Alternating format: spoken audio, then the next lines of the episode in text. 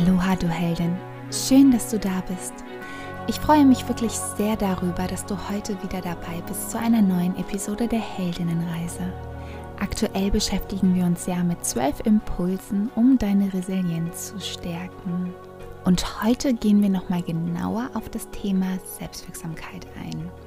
Wir haben am 22.01. ja bereits über Selbstwirksamkeit geredet und über sieben Möglichkeiten, wie du diese stärken kannst. Am 29.01. habe ich dir fünf Impulse an die Hand gegeben, um durch Achtsamkeit deine Selbstwirksamkeit zu stärken. Und heute gehen wir nochmal auf das Thema Selbstwirksamkeit ein. Allerdings diesmal ein bisschen konzentrierter im Bereich Krisenkompetenz. Und ich möchte dazu direkt mit einem Zitat von John F. Kennedy einsteigen. Das Wort Krise setzt sich im Chinesischen aus zwei Schriftzeichen zusammen. Das eine bedeutet Gefahr und das andere Gelegenheit. Nochmal. Das Wort Krise setzt sich im Chinesischen aus zwei Schriftzeichen zusammen. Das eine bedeutet Gefahr und das andere Gelegenheit. Und das ist genau das, was Resilienz im Endeffekt als Krisenkompetenz ausmacht.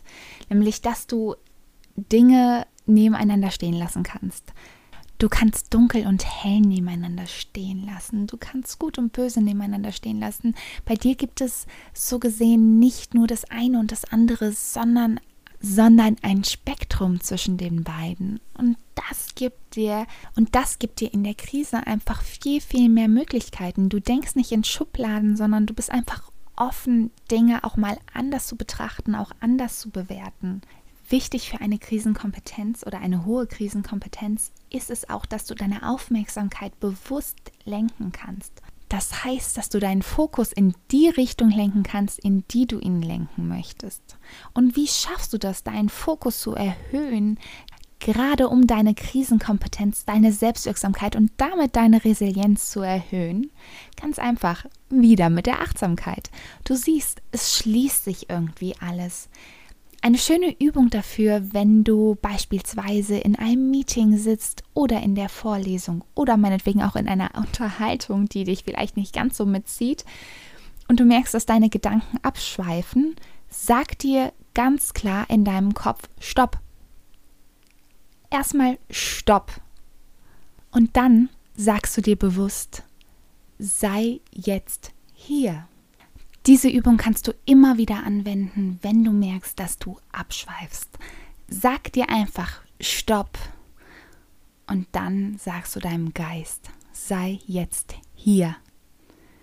Ganz interessant ist auch, wenn du merkst, okay, mein Kopf driftet immer wieder ab, dich einfach mal zu fragen oder deinen Geist zu fragen, deinen Kopf zu fragen, hm, ich bin ja gespannt, was du als nächstes denkst. Glaub mir, so schnell kommt da erstmal nichts. Das ist, als würdest du mit einer Taschenlampe auf etwas draufleuchten. Es fühlt sich sofort ertappt. Ein nächster Tipp, um deinen Fokus zu erhöhen, ist, dass du Gedanken, die dich von der Arbeit ablenken, wirklich auf ein bestimmtes Zeitfenster schiebst. Du könntest dir zum Beispiel jeden Tag eine halbe Stunde oder eine Viertelstunde, je nachdem, wie viel Zeit du dir nehmen möchtest, einrichten und einplanen, in der du wirklich deinen Gedanken freien Lauf lassen kannst.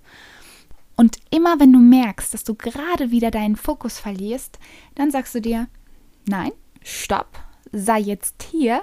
Diese Gedanken dürfen sich noch einmal in der Zeit für meine Gedanken zeigen.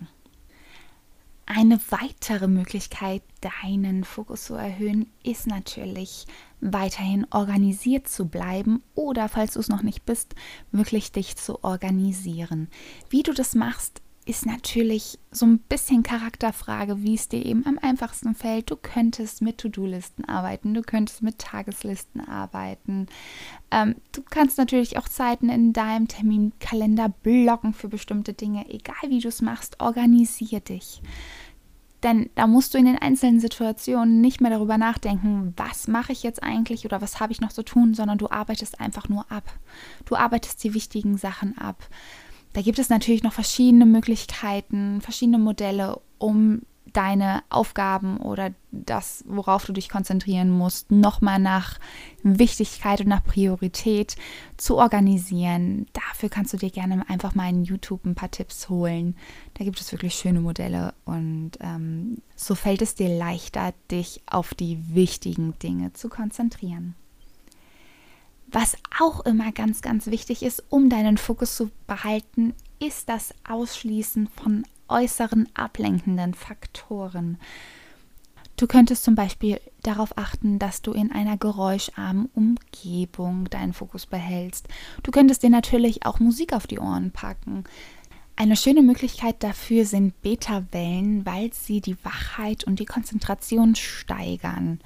Verschiedene Streaming-Dienste werden dir da bestimmte Stücke vorschlagen, die dir eben Beta-Wellen bieten gerade heutzutage sind ja soziale Medien auch sehr ablenkend. Deswegen kann ich dir nur den Tipp mit an die Hand geben, dein Handy wirklich entweder in einem anderen Raum liegen zu lassen oder diese Push-Mitteilungen auszustellen. Denn oft ist es so, du hörst dann dein Handy oder du siehst eine Nachricht auf deinem Bildschirm und du hast vielleicht das Gefühl, jetzt gerade darauf reagieren zu müssen. Vielleicht, weil es dir auch schwer fällt, den Fokus zu behalten und du dir denkst, oh, das ist ja gerade eine willkommene Ablenkung. Daher versuch dich wirklich davon zu trennen, also wirklich dich selbst dazu zu zwingen, dass dich nichts mehr ablenken kann in dem Sinne. Stell alle Ablenkungen, die sich ergeben können in deiner Fokuszeit aus. Dein Fokus erhöhen kannst du auch, indem du verschiedene Atemübungen machst, meditierst, auch Sport kann deinen Fokus und auch deine Konzentration erhöhen. Du siehst, es gibt ganz viele Möglichkeiten und ich kann dir wirklich nur ans Herz legen. Versuche wirklich dir anzutrainieren, dass du deinen Fokus länger aufrechterhalten kannst, dass du wirklich deinen Fokus erhöhst, denn das ist im Endeffekt ein Skill, der dir in wirklich vielen Lebensbereichen helfen kann. Eine weitere Möglichkeit, um deine Krisenkompetenz zu steigern, ist Dinge positiv zu bewerten. Du weißt, ab und zu passieren uns Dinge, die wir dann gerne auch mal negativ bewerten oder du kennst doch bestimmt auch die Menschen, die gerne mal in die Opferrolle rutschen und eigentlich nie beteiligt sind. Das ist nicht gut. Versuche Krisen wirklich als Chance zu sehen und wie ich es dir ja bereits zum Anfang im Zitat vorgetragen habe, sie auch als Gelegenheit zu sehen. Denn jede Krise ist eine Gelegenheit, eine Gelegenheit für dich zu wachsen, dich neu zu orientieren, dich vielleicht sogar neu zu erfinden. Also es es gibt einfach so viel Potenzial in einer Krise oder schöner in einer Herausforderung, in einer Gelegenheit. Nutze dieses Potenzial für dich.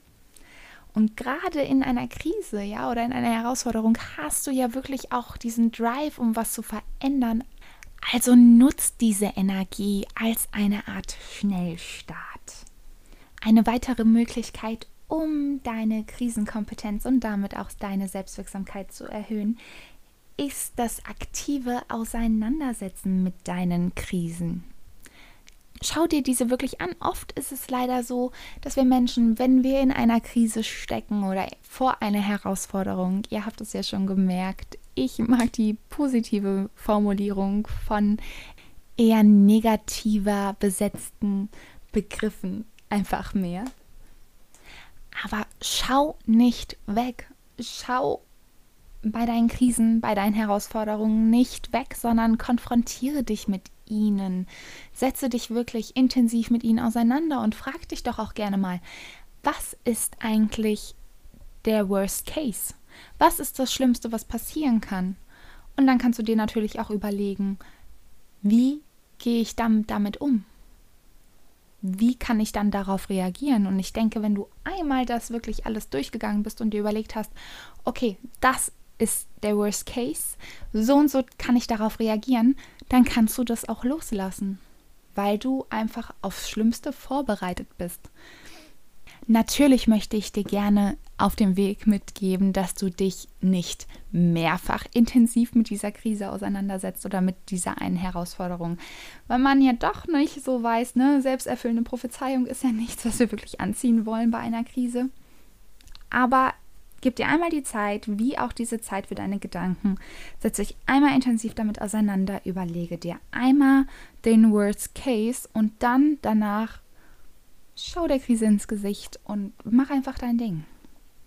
Denn wie schon zu Anfang gesagt, das Wort Krise setzt sich im Chinesischen aus zwei Schriftzeichen zusammen. Das eine bedeutet Gefahr und das andere Gelegenheit. Also, nimm die Gelegenheit wahr, greif die Gelegenheit beim Shop und werde einfach eine noch bessere Version deiner selbst. Ich hoffe, dir hat die heutige Podcast-Episode wieder gefallen. Du kannst mir gerne eine Bewertung dalassen, mir aber auch deine Gedanken und Ideen zu der Episode oder auch an sich zu den letzten Episoden zukommen lassen. Regelmäßige Impulse von mir findest du auf Instagram unter jenniferkirchner.official. Und in der nächsten Episode setzen wir uns mit dem Impuls Kontakt auseinander, um deine Resilienz zu stärken. Ich wünsche dir bis dahin eine wunderschöne Woche. Genieß das tolle Wetter. Aloha, Mahalo, deine Jennifer.